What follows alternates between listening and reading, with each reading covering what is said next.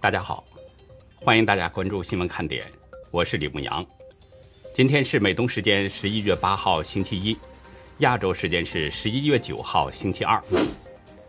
八号，美国解除了长达六百多天的国际旅行禁令，但入境的外籍旅客要完整接种美国食药监管局或世卫组织批准的疫苗。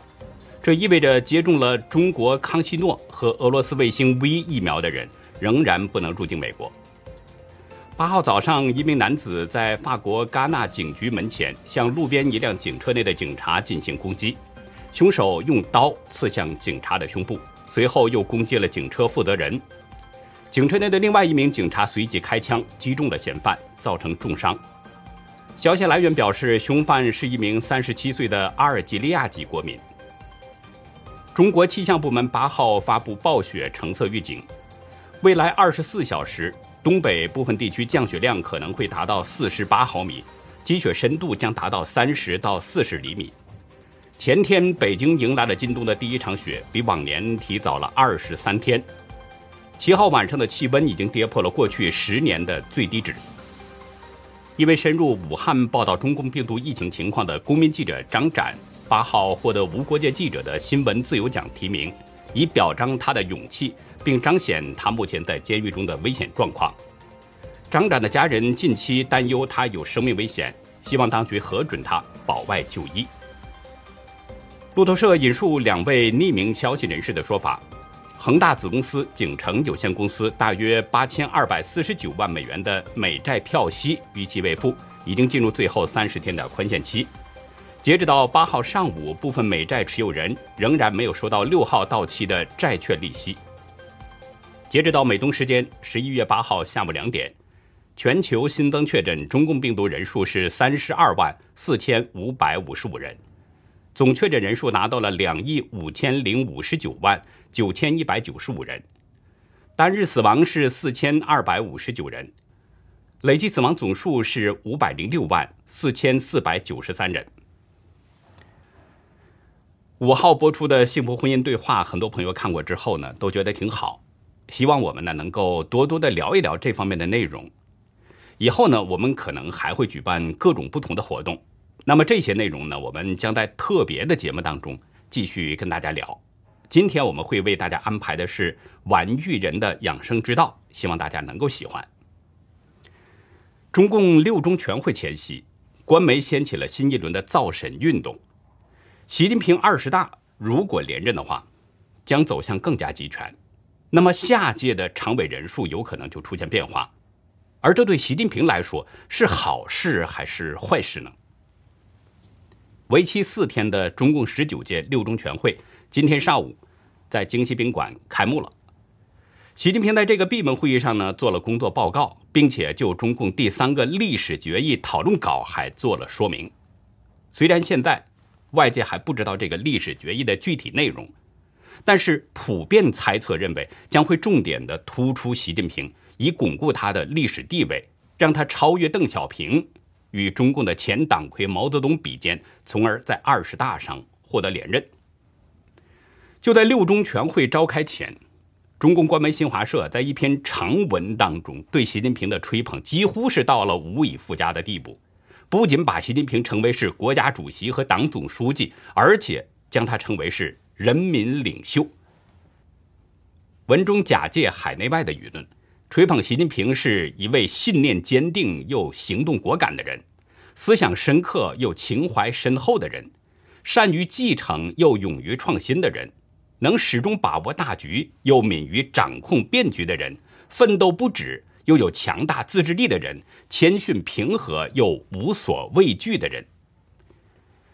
中共官媒的文章把所有的功勋都凝聚在了习近平一个人的身上，将他塑造成了神一样的胸怀天下的大国领袖。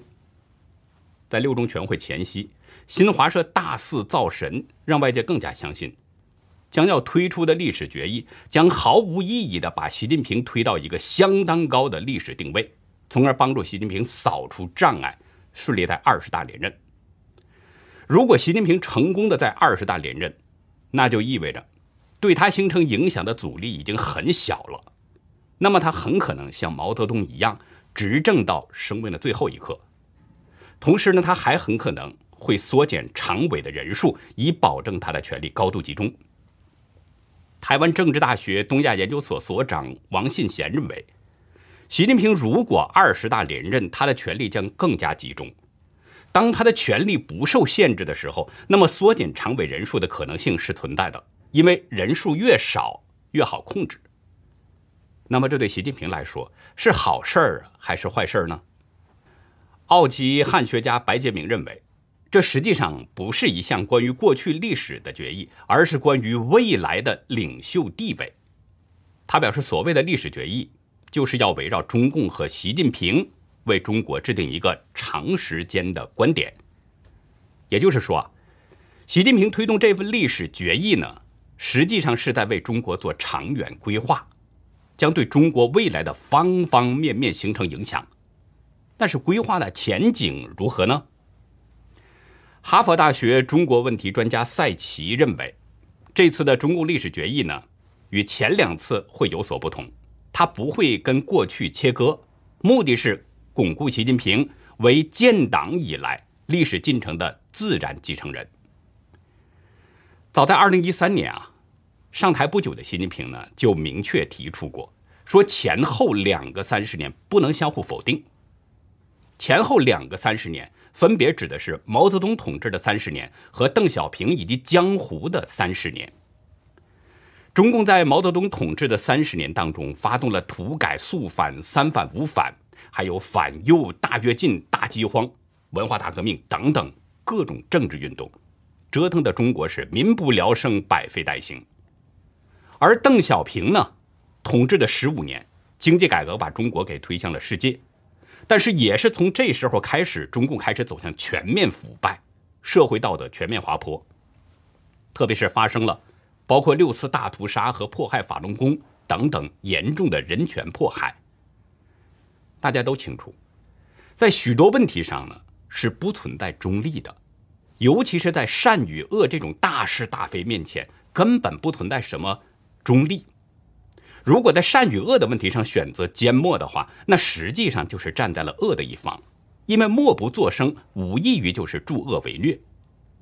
而现任北京当局对毛泽东发动的政治运动、邓小平治下的六四大屠杀和江泽民发起的迫害法轮功等等重大人权迫害都不否定，实际上就是在主动的替中共背锅。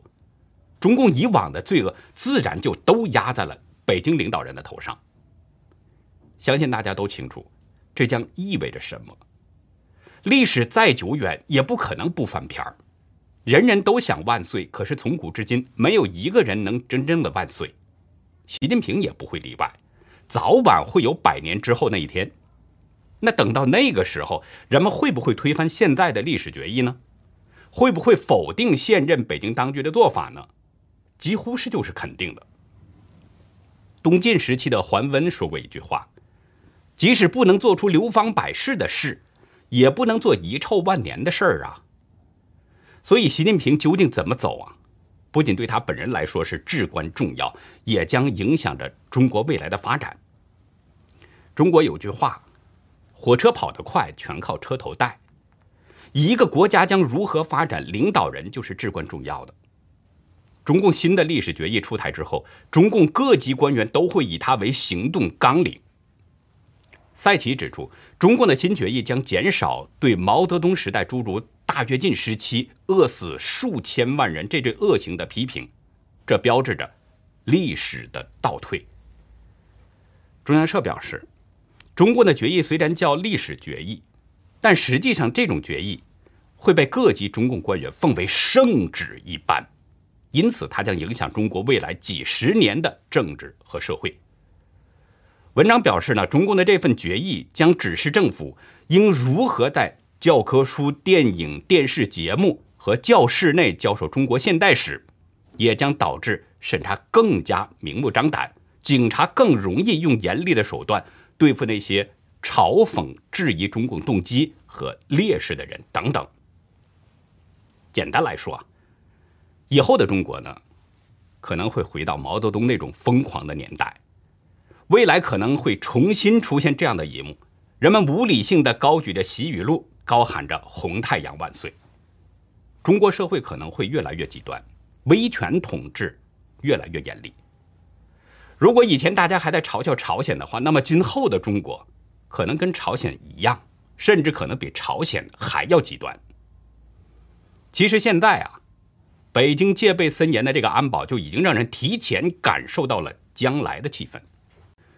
中共公安部部长赵克志早在四号呢就已经提出要求，要求是全国的公安都要为六中全会创造安全稳定的环境，确保会议顺利召开。所谓创造安全稳定环境，这是中共一贯的说法。在中共的眼中，老百姓就是维稳的对象。如果用老百姓的话说呢，就是要求全国的公安死死的看住老百姓，尤其是他们眼中的那个不稳定的因素。那说白了，中共就是要求老百姓都得老老实实的，不能随便说话，不能随便上访，甚至你不能随便出行。今天一大早，京西宾馆外面和周边地区啊，安保措施那就明显加强了。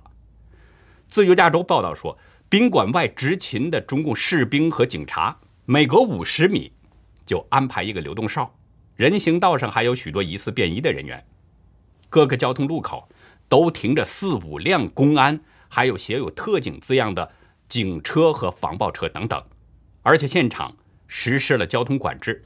所有的车辆只能绕行。北京一些异议人士呢，早早就接到了当局的警告，要求不许说话。查建国等多位异议人士已经被上岗了，或者是警告不能接受媒体采访。异议人士季风告诉自由亚洲，目前不接受采访。他说呢，今天一大早已经打电话来了，这两天禁止说话。说呢，昨天啊，季风去了一趟市里边。随即就被当局追踪了，说他不在家。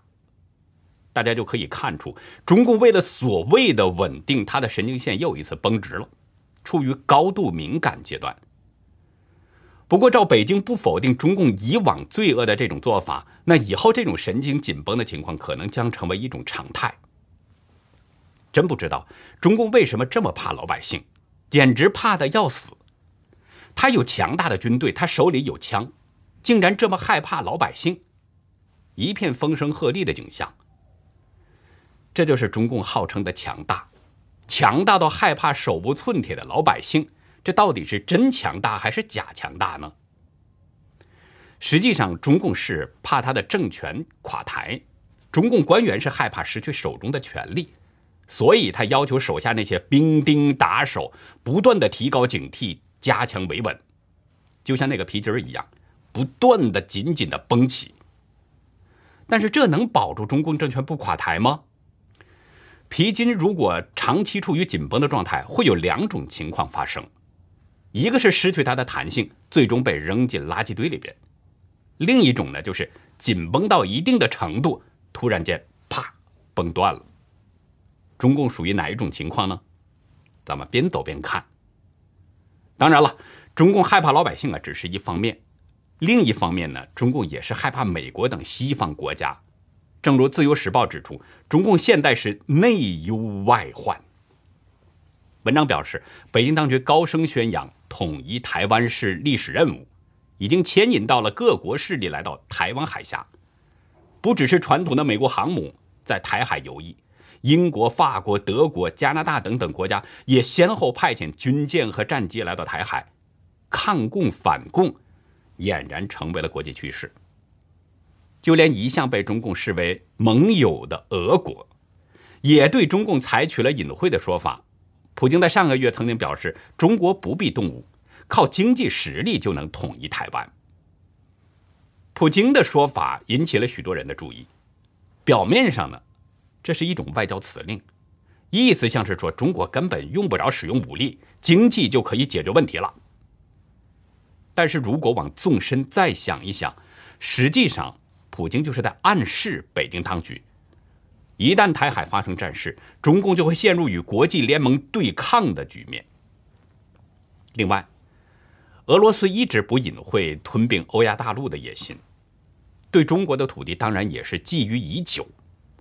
一旦中共发起台海战事，与国际联军发生冲突的时候，那么中共很可能是处于疲于应付，甚至是被动挨打这样的局面。这个时候，难免俄罗斯会趁火打劫，侵占中国的土地。不过，现在这个历史时期啊，一切迹象都指向天灭中共。在这种天象之下，中共就要不停的折腾，不管是为了保政权也好，还是谋求武统台湾，他就会一直折腾下去，而这恰恰会加速他解体的进程。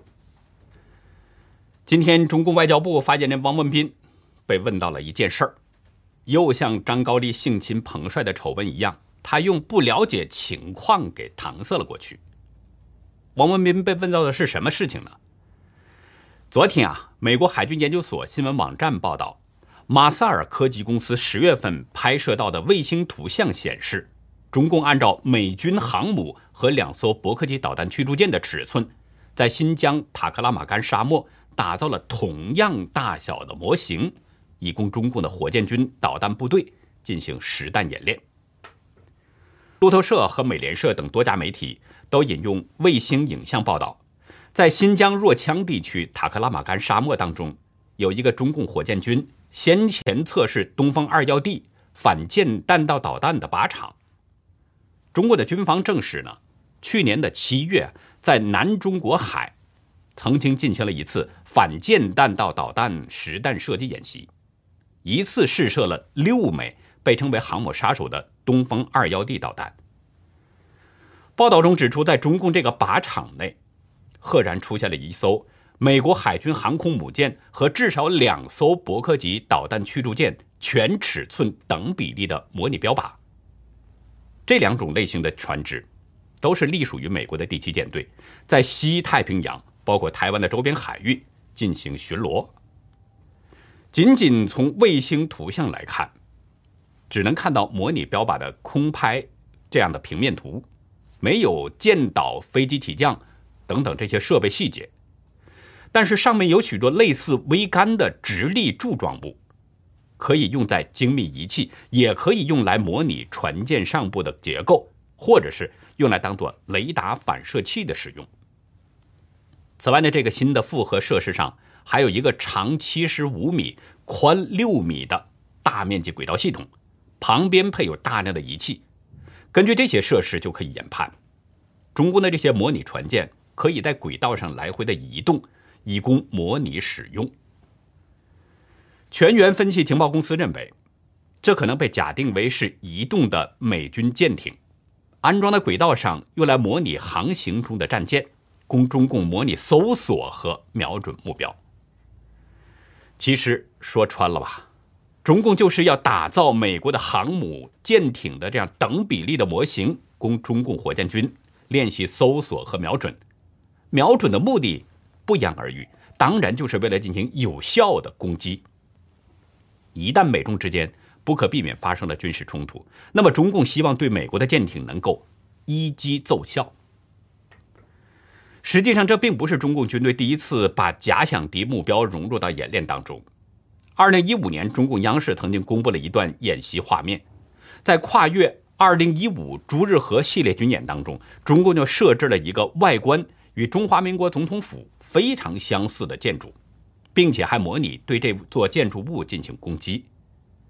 二零零三年，在甘肃的双城子也被发现有一座用水泥铺就的全尺寸等比例的美国航母标靶。美国之音表示，表面上还呈现出了打靶留下的弹坑。美国国防部的中共军力报告表示，中共军方正在加速增加核弹头的生产和部署，中方部署的核弹头到二零三零年有可能突破一千枚。报告还预测，中共在二零二七年将建成可能在亚太抗衡美军的军事实力，届时可能将逼迫台湾。签订城下之盟，中共军方也不讳言，扩大和增加军事实力，就是为了在合统无望的情况下，以武力统一台湾，同时为了达成这个目标，抵挡并击溃驰援台湾的美国军队等。我们看到最近一个阶段，中共是频频释放武力攻打台湾这样的声音。本月初，中共以商务部的名义提醒百姓，根据需要储存一定数量的生活必需品，满足日常生活和突发情况的需要。十月二十九号，中共国台办副主任刘军川声称，统一台湾后，台湾的财政收入将尽可能用于改善民生。同一时间，中共五毛陆海军，也就是自称网络空间战略研究所所长秦安的人，发出威胁，说祖国必须统一，不计代价的动如雷霆后，冬季到台北去看雨。八月十七号，胡锡进更声称，绝不会接受美军驻守台湾，中共会以战争方式消灭驱逐。在台湾的美国军队武力收复台湾，一劳永逸解决台湾的问题。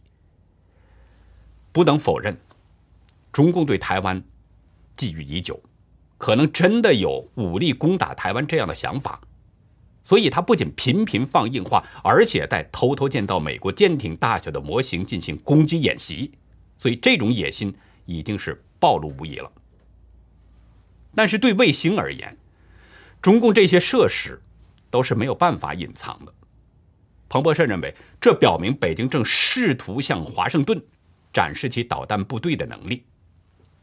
也就是说，中共可能明知道这些设施没有办法隐藏，所以正好利用这些向华盛顿施加压力，也就是打心理战。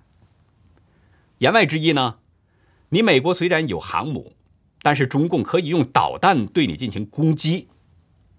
中共就是向美国在施加压力，当他在攻打台湾的时候，迫使美国权衡协防台湾的利弊。如果美国不能够当机立断协防台湾，那么中共就会争取到抢攻台湾的时间。但是中共的野心呐，美国早已经看得清清楚楚了，也对中共的威胁表达了担忧。中共的那点技术都是从美国偷走的，他用在了发展军力方面。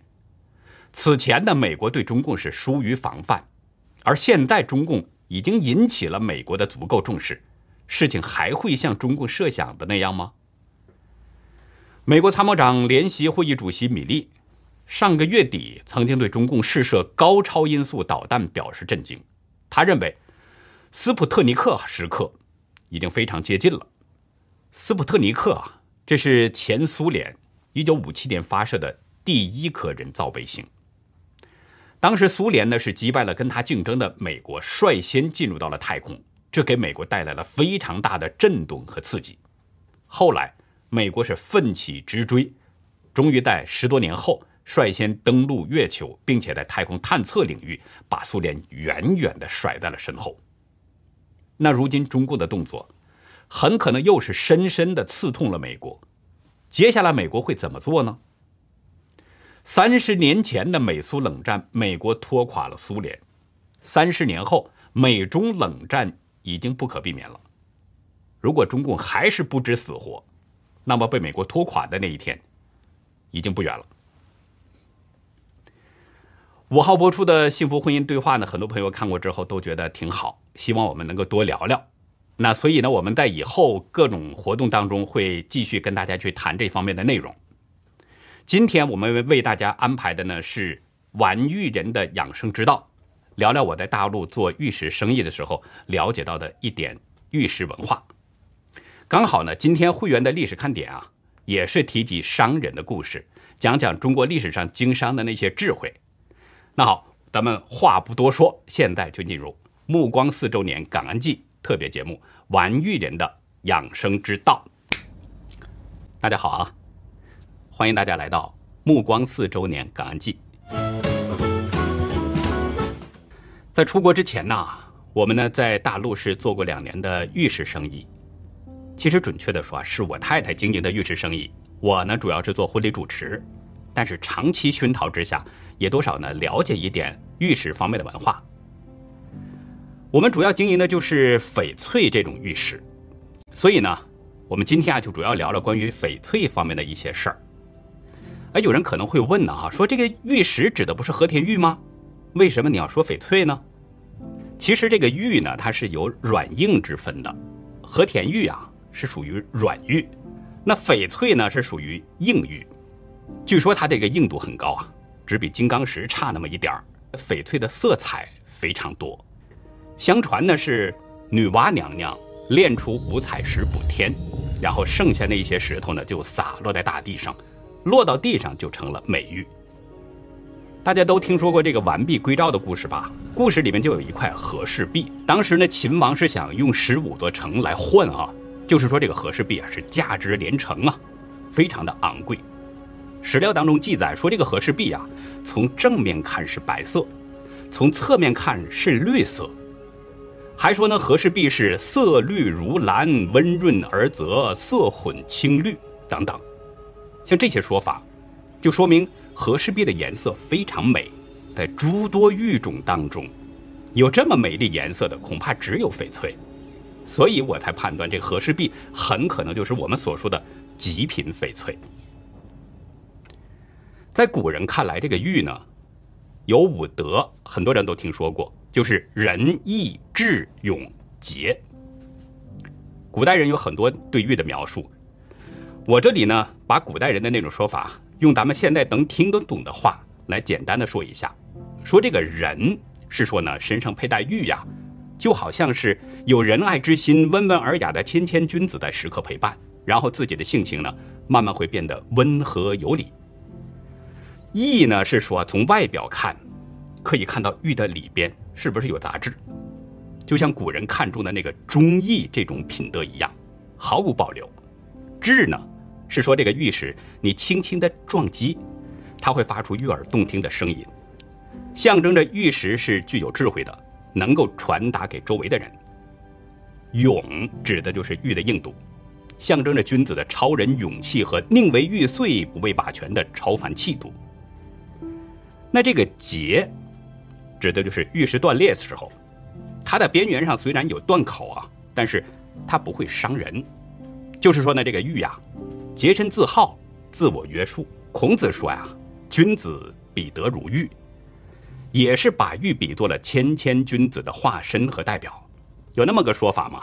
叫“人养玉三年，玉养人一生”。因为玉石里面含有很多种啊对人体有益的微量元素，所以呢，它可以帮助人镇静安神、修身养性，然后人的心态也会越来越好，人体的身体这个状况就会慢慢得到改善。气色会越变越好，同时呢，人体有一些微量的油脂会进入到这个玉器当中，这样呢也会把玉给滋润的成色越来越好。我身上啊带着一块腰扣，这上面呢雕刻的是一只麒麟啊，这是麒麟。